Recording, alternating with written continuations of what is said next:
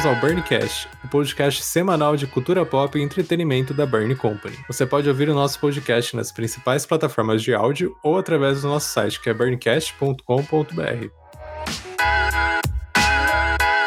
E hoje, novamente, estamos aqui para falar do derradeiro final de WandaVision, o final controverso da primeira série original da Marvel Studios. Eu sou o Guilherme Cepeda. E eu sou o Pedro Prado. E quem está aqui de novo para falar conosco sobre esse mar de pirações é o Marco Miller. Fala galera, estou aqui de novo novamente mais uma vez e não vou falar das joias do infinito dessa vez, tá? Eu prometo. Da torradeira do infinito. Graças a Deus, porque provamos mais uma vez que era fanfic do negócio da torradeira e derivados, né? Mas vamos lá, vamos começar. Vamos lá. Hoje sabemos, né, que é quase quase impossível uma série de televisão baseada assim naquelas teorias meio loucas, né, que, o, que os fãs criam, satisfazer todos os espectadores com seu final. E é por isso que o diretor da série acabou cortando né, as esperanças logo antes do episódio final da série. Em uma entrevista, ele comentou que esperava que as jornadas sejam satisfatórias para os fãs, e ele não nega saber das teorias que rodavam pela internet, mas ele já tinha deixado claro, né, que muitas pessoas que sem dúvida ficariam desapontadas com uma teoria ou outra. E ele continua na entrevista: "Estamos sempre contando com essa história sobre Wanda lidando com a dor e aprendendo a aceitar essa perda. E esperançosamente, as pessoas acharão que o final é surpreendente. É, meu amigo, o que eu diria é que o grande culpado aí, se a série foi ruim, foi o Marco. Sim, eu diria. definido. se a série teve alguma. Se você se apontou com a série, a culpa, por exemplo, é do Marco, por exemplo. Sim, o Marco é a pessoa que fica assistindo 30 vezes o episódio, fica indo e voltando e fanficando e tipo. Na verdade, depois do quarto episódio, eu era aquela pessoa que aparecia a flor e eu falava, é o Mephisto. Aparecia um pássaro, é o Mephisto. Porque, mano, cadê a porra do Mephisto? Cadê a porra do Mephisto? Cadê o Mephisto? Eu realmente fiquei, eu era o cara do Mephisto e o Mephisto não veio. Só que aí a gente entra num ponto muito foda. Eu curti muito o final da série. Eu vi que muita gente não curtiu justamente por isso. Ai, eu esperava mais, eu esperava mais. Vocês não acham que os fãs chegaram num ponto em que eles acham que tem controle sobre a série mais do que o próprio produtor, mais do que o próprio diretor? Eu tava pensando, tipo, não é bem de Marvel essas coisas, mas eu vi uma coisa essa semana que a, aquela mina lá do. A Carla, acho que ela tava, tipo, comentando como é que ela voltaria do paredão falso, né? Aí o Twitter começou a fanficar que ela voltaria de dummy, e, tipo, todo mundo falou, não, ela tem que voltar, não sei o que, não sei o que lá, não sei o que. Aí o Thiago Leifert lá apareceu apareceu no Twitter falou: Não, gente, ela vai voltar de dummy. Caraca, pra, pra vocês verem o poder do Twitter, a galera meio que tá exigindo as coisas, entendeu? E se não acontece o que a galera exigiu, aí o, o produto final se torna ruim. Porque eu vi gente falando assim: Nossa, mas não teve luta. Eu vi pessoas no Twitter falando: Não, não teve luta. Teve briguinha de visão lançando raio laser. E teve gente falando: Nossa, para um final de série duas bruxas ficarem tacando as bolinhas de energia uma na outra. Aí eu falei, mas caralho, é, é, você tava esperando o quê? Tipo, treta Dragon Ball, nível Goku e Cell, destruindo metade do planeta, é, treta Superman Zod. É, é, eu, não, eu não sei qual nível de expectativa que o fã vai criando ao longo da série que aquilo que é entregue no final não é o suficiente para ele. Isso não vai acabar nem tão cedo, viu? Na verdade, não vai acabar, cara. Vai piorar, para ser bem sincero. Vai piorar. Eu, eu, eu, sou bem pessimista desse lado, porque se a gente for observando as coisas, não tem nenhum sinal de melhora, assim, na real. A gente. A única esperança, na verdade, é que os estúdios, por mais que eu não acho que eles sejam bonzinhos, por né, estarem dentro desse, desse, de toda essa indústria que produz essas coisas cômodas ao público também, mas assim, a nossa esperança é que uhum. eles consigam se adaptar e reeducar o público de alguma forma. Se adaptar dentro desse, desse mar de expectativas. Coisa que eu vejo que a Marvel tenta fazer um pouco. Mas, por exemplo, a gente vê que a Disney, em geral, ela faz isso. De tentar correr dentro das expectativas. Com a maioria das coisas. Ela fez isso com Star Wars, cometeu um tiro no pé gigantesco. A Warner fez isso, cometeu, cometeu uhum. um, um, um tiro no pé também gigantesco. Então, assim, e eu não vejo melhorando. E como o Gui citou BBB, e assim, pode parecer besteira, mas é, é um ótimo exemplo de fanservice. Porque antes o BBB era uma parada, lembra que era muito imprevisível? A gente não sabia exatamente o que ia acontecer, tipo, não tinha muito. Não tinha muita certeza. E hoje em dia, querendo ou não, tá meio que cartas marcadas, né? A gente vê, por exemplo, o poder da internet hoje já, sobrevale, já sobre, sobrepõe o poder do resto do, da população que assiste a parada. Então, se a internet quiser tirar um cara, uhum. ela vai lá e tira, sabe? A internet tem esse poder. E é muito bizarro isso, porque quando a gente vai pra arte, a internet tá tendo esse mesmo poder digital, o que é certo e o que é errado. E com a arte não é bem assim, né? Então é bem doido isso, cara. E eu não vejo sinal de melhora, não, pra ser bem sincero. Eu gostei, eu gostei pra caramba do final, cara. Eu acho que encerrou de uma forma bonita, encerrou de uma forma.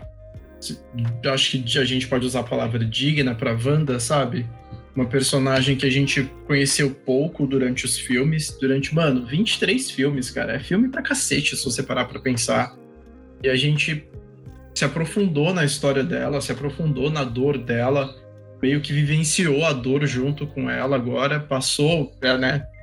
A, a Marvel com a série apresentou todos esses estágios de luto, que foi algo muito pesado, e ela teve ali a sua superação. Eu achei lindo o final, eu gostei pra caramba, de verdade, não, não, não tive do que reclamar. Aproveitando, aproveitando o seu gancho aí, eu já vou, já vou puxar para onde a gente ia, né? A gente ia justamente começar a comentar um pouco do, das informações, né? Do que rolou nesse episódio final de WandaVision, que trouxe várias cenas emocionantes, né? Como a despedida da Wanda e sua família, né? Que ela, é, como a gente conhece já nos quadrinhos, a Wanda precisou destruir o Westview que ela tinha criado na série, e ela também, destruindo Westview, ela teve que destruir tudo que ela criou junto, né? Então, Visão, e a gente descobriu no decorrer da série que era uma criação dela, de fato, ela criou um outro Visão a partir dela. É, o Tommy e o Billy, né? Que são os dois também jovens vingadores aí que, que ganharam vida e faziam também parte de tudo isso. E enquanto tudo isso rolava, a Agatha tentava roubar os poderes da Wanda, como a gente viu a Agatha fazendo com as bruxas de, de Salem, né, na introdução dela. E também a gente viu o, os Visões conversando sobre qual deles é o original. E eu achei isso. Foi um dos pontos altos das, do, do, último episódio, porque eu acho que é justamente como deveria ter acabado. O Visão não é um, não é um personagem de, de embates físicos, né? Por mais que ele seja muito poderoso. Não é o que. Uhum. Não é o charme dele, eu acho, que em cena. Por mais que ele, ele, ele, ele tenha ele tem um potencial muito bom, visualmente falando, os poderes dele de, de, mudar a densidade, de raio e tudo mais, são, são coisas bem legais se usar como foram usadas, mas a parte do texto do personagem eu acho que é muito mais interessante. E aí as memórias do Visão, como a gente viu, estavam ali no Visão Branco, né? Só que elas uhum. estavam cobertas para que ele não se lembrasse delas, porque afinal ele ainda é ou não, né? Como diz o paradoxo do, do navio do Teseu, que foi aí uma coisa abordada entre os dois visões. Que aí gerou. Aparentemente a internet conheceu o paradoxo do navio de Teseu. Mas eu acho que aí a gente entra também numa questão do, do, do desfecho da série, que originalmente deveria ter, ter existido um décimo episódio, só que ele não foi feito por conta das restrições de gravação aí da pandemia. Que logo que eles estavam finalizando a série, as coisas ficaram um pouco mais conturbadas e eles tiveram que concluir no nono episódio. E eu acho que, sinceramente, isso fez toda a falta do mundo. Toda a falta do mundo mesmo. Porque a gente vê que, por exemplo, ao mesmo tempo que a gente tem o Visão e o Visão Branco tendo o embate filosófico e questionando, né? Quem é o verdadeiro, utilizando aí do, do, do mito do, do, Teseu, né? Do paradoxo do navio de Teseu. Enquanto isso, tinha uma, umas cenas bem, sei lá, quase que CW, coreografadas pela CW, assim, de ação, em que o Hayward, que o Hayward começa a atirar e dá um slow motion, uhum. as crianças correm. Então, assim, assim eu vejo que. Ou foi... personagens que estão assumindo a série inteira só aparecem para derrubar ele e depois some de novo. É basicamente isso. Foram coisas que tiveram que acontecer. Sabe, eu acho que é uma coisa que quando você apressa um projeto, uma série, um filme, fica tão notório que você sente que os acontecimentos não são muito naturais, sabe? As coisas não acontecem porque você não vê elas se desenrolando, você vê simplesmente elas pontualmente acontecendo, como foi no último episódio, sabe? Você vê a Darcy uhum. brotando do nada. Ah, não fala da Darcy, não fala da Darcy. Eu adoro, só que só, esse que é o pecado, porque eu acho que a personagem ela entrou tão bem na série, ela, o Jimmy Muito. Woo, ela, o Jimmy Woo, a própria a própria Mônica, o próprio Hayward, eu acho que ele era um vilão com muito potencial. Só que ele acabou sendo preso como um vilão de Scooby-Doo, sabe? Tipo, Scooby-Doo. Nossa, ele, exato. Eu pensei a mesma coisa. no carro e a Darcy muito no estilo Scooby-Doo falou, tipo, haha, você vai, você vai pra prisão. E, tipo, sabe? Muito bizarro. Ela sumiu, cara. Ela é, sumiu. exatamente. Ela sumiu. Eu fiquei muito bravo.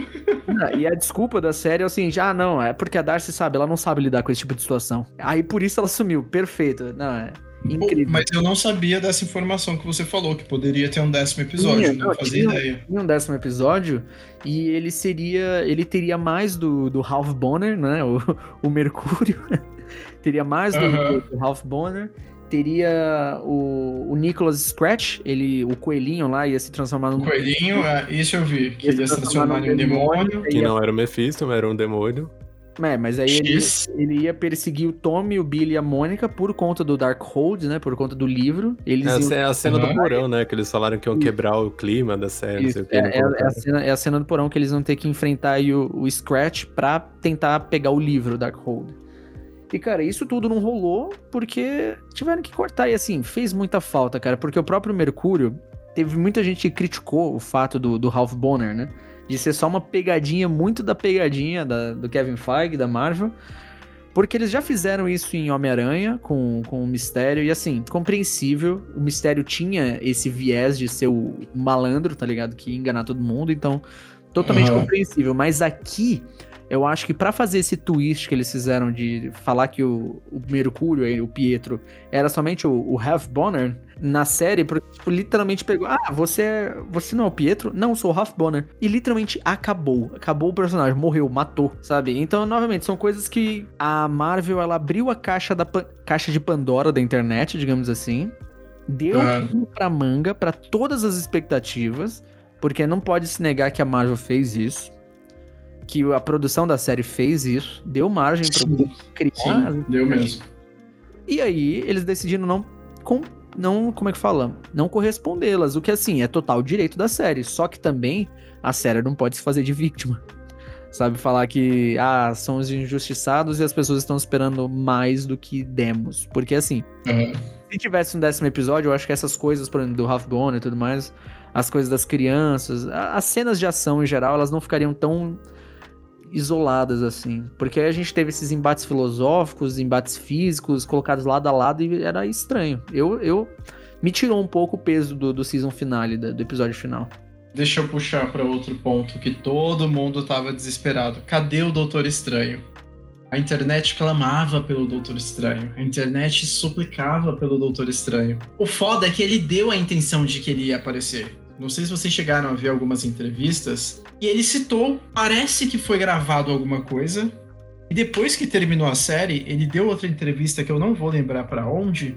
E o cara perguntou: Ah, você não teria uma participação? Ele, é, eu também achei. Só que foi a única coisa que ele disse. É, então, estão dizendo que essa cena, em teoria, ela foi gravada, mas ela foi mantida para Doutor Estranho mesmo. É, e ele deve ter gravado isso daí só pra, pra gerar buzz pra série. Porque basicamente, quanto mais gente falando do negócio, mesmo não acontecendo, melhor, né? Sim. E falando de Doutor Estranho, né? Outra possível ligação entre a Wanda e o vilão de Doutor Estranho é o Darkhold. Um dos artefatos mágicos mais poderosos e perigosos do universo da HQ da Marvel. Um grimório escrito por ninguém menos que Keaton, o primeiro bruxo praticante de magia sombria e um dos deuses anciões da Marvel Comics. Estamos falando de um livro que a Agatha usa na série e que a Wanda estuda na cena pós-crédito do episódio final. Aquela cena lá que ela tá na casa em projeção lembra bastante o Doutor Estranho, né? Doutor Estranho. É, é, bem, tipo, muito ligação, tipo, acho que e ela, ela ouve, né, o chamado dos filhos dela, né, e tal. Inclusive, no último episódio, a Agatha confirma que o artefato, né, se trata do, do próprio livro, o que significa que a Wanda está em contato com a obra também conhecida como o Livro dos Pecados, que contém palavras associadas a divindades caóticas, bem como a magia da própria feiticeira Escarlate. Cara, isso é tão pesado, mas ao mesmo tempo foi tão engraçado para mim, porque chega lá a cena pós-créditos, né? Aí você vê a Wanda toda bonitinha, sentada na varanda, tomando um chazinho, assim, refletindo na vida. Tipo o Hulk, o incrível Hulk, quando ele. Sim, eu, eu senti a mesma coisa. Eu fiz a mesma. Você sentiu. É... Aí beleza, a câmera entra em casa, né? Vai seguindo ela. Aí ela tá ali num quartinho escuro com na sua projeção astral, lendo o fucking livro dos pecados. Que não é pra ler, que tudo de ruim está no livro. E ela tá lá lendo o livro como se fosse livro de receitas da, da, da Ana Maria. Eu ri com aquilo, eu achei muito engraçado. Ela eu ri com o meme que eu vi na internet de um pessoal falando que que ela tanto demora pra ler aquele livro que tem figurinha. é que mostra os desenhos, né? Ela fica lá 30 anos. Falou, vou ter que estudar esse livro por sei lá quanto tempo. Eu vi, eu vi outro meme, o pessoal falando isso também, enquanto a Agatha tá lá dando todo o diálogo para ela, falando, ai, do Darkhold, porque é um livro é, sagrado, demoníaco, cheio de coisas. É, nos quadrinhos, é, quando o Darkhold aparece, ele aparece com a língua da, da, da pessoa que tá com ele. Então, se ele apareceu para um italiano, ele vai estar escrito em italiano. Se ele aparecer para um brasileiro, ele vai estar escrito em português. Aí alguém fez uma brincadeirinha. Será que a Agatha não sabe ler? Porque enquanto mostra o Darkhold, só mostra figurinha no livro. E é uma puta verdade. Tipo, só tem desenho, só tem uns entalhes, assim, não tem mais nada do tipo. Eu vi uns memes rolando assim também. Mas eu achei muito foda essa cena final. Eu achei demais, demais, assim. Só que ela. Ali, ela, ela tem tanto ela está com um negócio de poder na mão e a gente não sabe o que vai acontecer, porque na boa, ela pode virar uma puta vilã com o que ela aprender ali, meu. Bom, e passando esse final, a gente teve a conclusão da série e tudo mais, e aí nós tivemos umas, algumas cenas pós-créditos, né? Como a gente já havia dito, teve essa cena final, que foi a cena, cena pós-créditos final, que mostra de fato a Wanda isolada e agora estudando o Darkhold. Agora ela aparentemente tem uma ela já está de certa forma, desenvolvendo uma, um domínio, né? Sobre os feitiços e sobre a magia, coisa que anteriormente ela não tinha. É...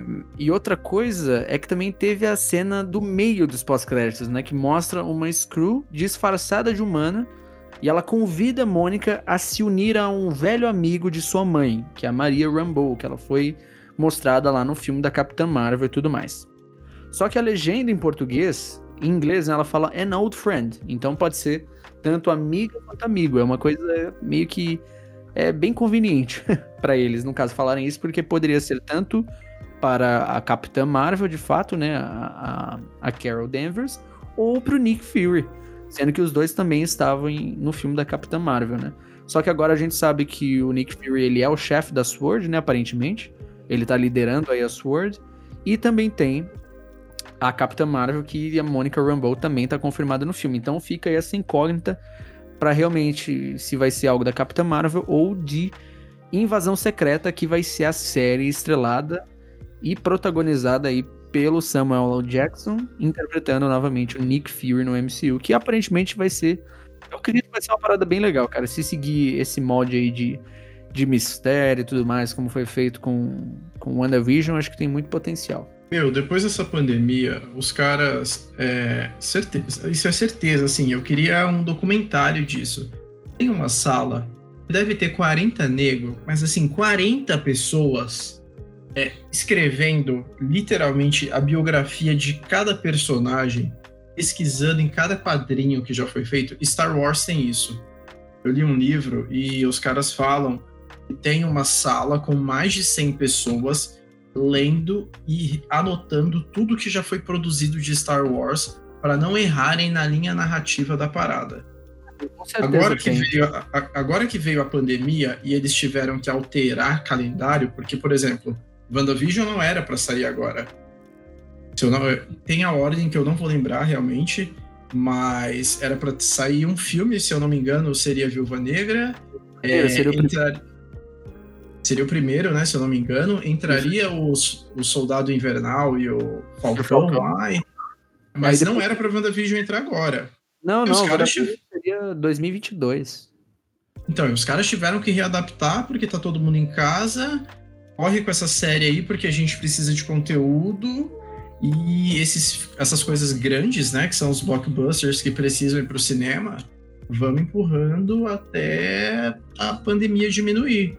Então, assim, é certeza que tem aquela sala foda com as mentes brilhantes e os caras rascunhando dia e noite lá para tentar encaixar nessa linha narrativa. Falando em linha narrativa, eu queria puxar um ponto que a gente não colocou aqui na pauta e que eu dei muita risada depois que acabou. E os X-Men, cara?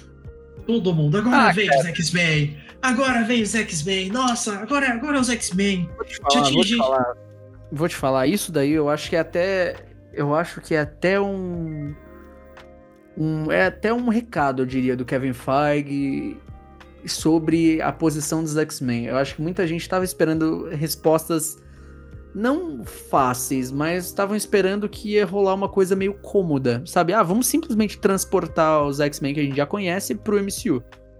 Uhum. Eu acredito que esse foi o recado que, cara, isso não é possível e isso não irá ocorrer, sabe? De forma alguma. Kevin é... Feige, quando chamou o Ivan Peters lá, ele devia estar tá dando risada na cadeira. Ele devia estar tá dando risada. Todo mundo surtando no Twitter. Agora vem! Agora ele apareceu, vão trazer todo mundo. Ele devia estar tá rindo, ele devia estar chorando de rir. Porque simplesmente destruiu toda e qualquer teoria que o mundo inteiro fez. Não tem X-Men. Não existe X-Men no universo Marvel ainda. Pois é, cara. Então eu acho que assim, isso mostra que é uma coisa que o Kevin Feige não vai recorrer. Eu acho que essas, como eu disse, essas respostas mais fáceis, que é simplesmente você pegar todo um projeto que já foi feito e trazer para o MCU. Eu acho que ele realmente quer fazer uma parada própria. Existe o rumor de que o grupo não vai se chamar X-Men, né? Que vai se chamar The Mutants. O que não seria nenhuma surpresa, porque o MCU adapta muita coisa. Ele pega muito da, da concepção visual estética e até narrativa dos Supremos e adapta para os Vingadores. Não chama né, de os Supremos, então seria totalmente, com, to, to, totalmente compreensível, na verdade, eles não chamarem de X-Men, devido a toda uma questão que existe aí do grupo se chamar X-Men ou não ainda. É, que, enfim, não é, não é questão da pauta, mas. E eu acho que seria uma forma de você fazer diferente também. The Mutants, pronto. São os mutantes, sabe? Independente de qualquer outra coisa. E aí a gente tem outras coisas, tem Quarteto Fantástico, que rolou teoria deles aparecerem. E para mim, vou ser bem sincero, para mim, eles vão ser ou alguma coisa com a Sword, ligados a Sword, ou vão ser ligados com a a PIN, a PIN, como é que é o nome? PIN Enterprises, sei lá, a do a do Hank Pin, a empresa do PIN. Putz, eu não lembro o nome não. Homem-Formiga. O negócio é... do quarteto era da, daquela astrofisicista lá, que ela ficava citando Astro... toda hora, né? Exato. Exatamente. Que também ela deixou meio que. Ela deixou, deixou em aberto, né? Quem que é essa. Ela deixou em aberto, né? Total. em aberto. Então, assim, a gente não sabe. E eu, eu vou te falar, o, o uniforme que a Mônica usa da Sword me lembrou muito o uniforme do quarteto. Se é, vocês... uma versão atualizada bonitinha, assim, eu já achei da hora também. Muito lance do azul escuro com azul claro e aquele, aquele círculo redondo claro no meio, assim, me lembrou muito o quarteto. E aí o próprio Hayward, ele fala pra Mônica lá no início, acho que no primeiro ou segundo, terceiro episódio, não sei, que teve um grupo de astronautas que sumiu por conta uhum. do clipe, né? Então, cara, eu acho que aos poucos parece que os caras estão testando aí o que vai funcionar, aonde eles podem surgir, mas eu acho que assim, crendo que SWORD vai ser a principal agência é, espacial aí do MCU, eu acredito que são grandes as chances do Quarteto Fantástico surgir a partir dela, assim. Assim como os Vingadores surgiram a partir da SHIELD e tudo mais, sabe? Eu acho que é, é uma reconstrução do universo aos moldes do que a gente já conheceu, só que trocando aí alguns elementos. Agora a gente não tem mais SHIELD, tem SWORD, Agora os Vingadores uhum. vão ficar um pouco de escanteio, a gente vai ter provavelmente Quarteto Fantástico aí no futuro. Então acho que vai ser por aí, sabe? E vamos só fazer então considerações finais. Considerações. Guilherme, o que, que você achou de WandaVision? Gostei, não vou negar que esperava mais pelo. Não, não pelo esse questão de hype aí, mas tipo, eu achei que as coisas, obviamente, se resolveram muito rápido e, tipo, não de uma forma. Não é que foi ruim, tipo, eu gostei, sabe? Mas podia, poderia ser melhor se tivesse um, um desenvolvimentozinho melhor ali? Poderia. Mas pro que eles prometeram, eles entregaram, sabe? Pra, principalmente pra uma série de estreia da Marvel, tipo, que ousou, né? É, questão, principalmente no começo, usaram, eles seguiram a direção criativa de sitcom e é isso, independente do que o, os fãs, entre aspas, assim, estavam querendo mudar, criticando, tacando pedra, mas é isso. É, e basicamente agora, é, esse, esse público aí que queria tiro, porrada de bomba, vai ter em Falcão e Soldado Invernal, né? Não era. WandaVision não, não era série. Tipo. Que eles queriam, assim, sei lá, né? Não sei se essa. Era questão de expectativa e realidade. Tipo, a Marvel prometeu que ia entregar um negócio de sitcom, uma, uma história ali da.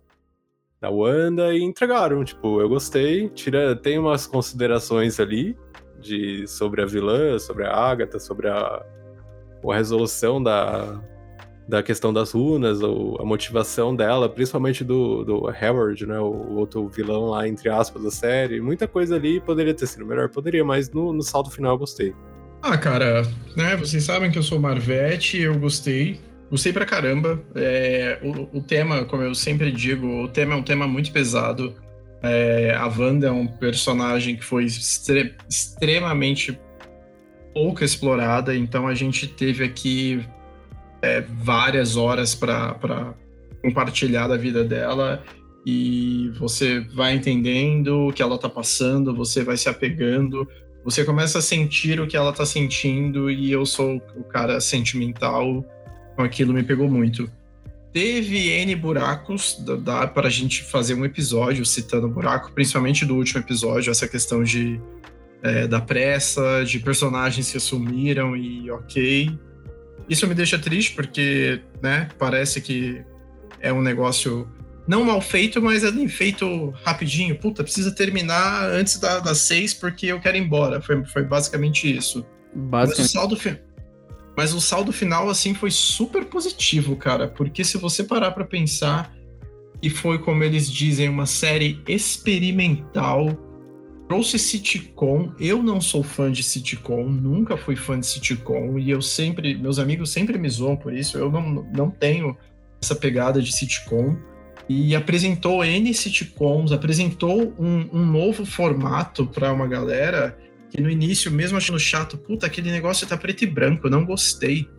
Enfim, as pessoas aprenderam a olhar a série com um olhar diferente.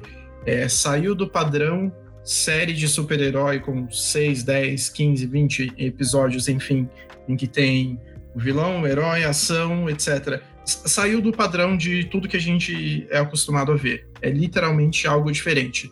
E por ser totalmente diferente, assim, merece elogios. A atuação deles é foda. A atuação deles é linda, a atuação deles é espetacular, é espetacular. Eu vou falar para sempre. A, a, a, a, emoção que o Paul Bettany e a Olsen passaram em cada momento, em cada forma, em cada nuance, a atuação deles é espetacular. Eu amei a Agatha, amei, amei de coração a Agatha. Eu espero muito que ela volte, eu espero muito que ela apareça. Ela, ela, ela, é, ela, é, ela é linda, ela é espetacular, ela, ela é, o, ela é o, o Loki, ela é a Loki.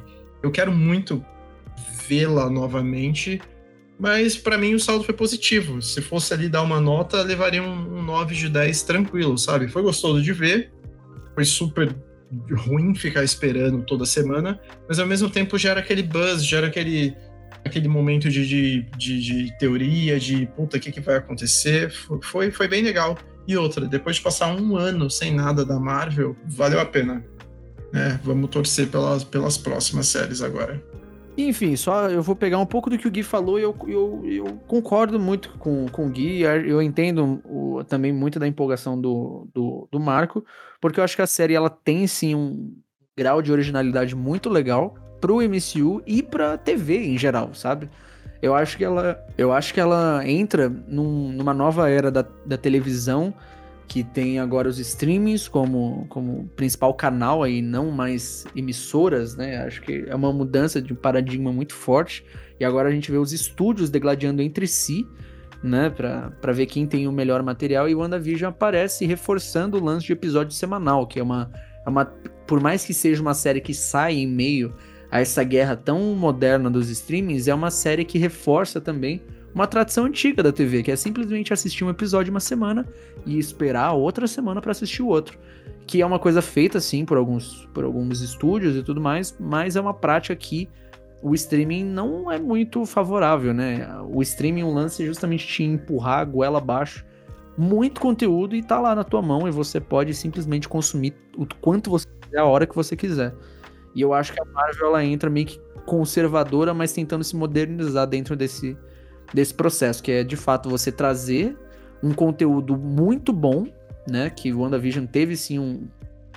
Você vê que o investimento é muito alto da Disney nessas séries. E ela entrega ao mesmo tempo um formato que é muito tradicional, muito conservador, que é o, tra é o tradicional método de você lançar um episódio por semana e você vai, através disso, angariar muito hype, né? Angariar muita discussão, que é o que fez a série ser o que foi, né? E ser também o, a, o glamour, não o glamour, mas o, o êxtase para alguns e a decepção para outros, nesse caso. Então eu acho que é uma, é uma de fato é algo muito positivo para o MCU e eu espero que eles façam mais disso, principalmente com séries como, por exemplo, She-Hulk, que vai ser uma série de tribunal, cara, vai ser tipo um Law and Order do MCU, saca? Só que com um tom muito mais de comédia e com a própria Jennifer que é, é cara, ela é um Hulk e ela é uma advogada, então, cara, eu acho que através dessas situações, eu acho que a Marvel tem muito potencial de trazer coisas diferentes diferente do, da estafa, né? Que a gente já tava sentindo com o universo. Que querendo ou não, concordem aí, vamos ser sinceros. Se a gente tivesse visto depois de Ultimato, Viúva Negra, será que ia ser tão legal assim? Ou teria sido melhor como a gente viu, a gente teve esse ato e aí sim a gente viu o WandaVision, que foi realmente uma nova era aí pro MCU. Um, um novo jeito de, de, de iniciar o universo, de contar a história. Eu acho que pode ter gente que realmente gostaria de ter assistido Viva Negra primeiro e tudo mais, e ter seguido o MCU como ele já seguia, né? Mas eu acho que esse mais abrupto e mais diferente foi algo bem, bem importante pro MCU. E acho que pro, pro próprio Disney Plus, né? Acho que o Disney Plus é o, é o único que vem é, rivalizando aí com o Netflix em questão de, de disputa mesmo, de ter material que vai disputar forte. E chegamos ao fim de mais um episódio do Burncast. Não se esqueça de seguir o nosso programa para receber sempre em primeira mão os episódios e compartilhe para darmos aquele repost, ok? Lembrando que você pode encontrar o Burncast nas redes sociais através do arroba podcastburn. Até a próxima semana.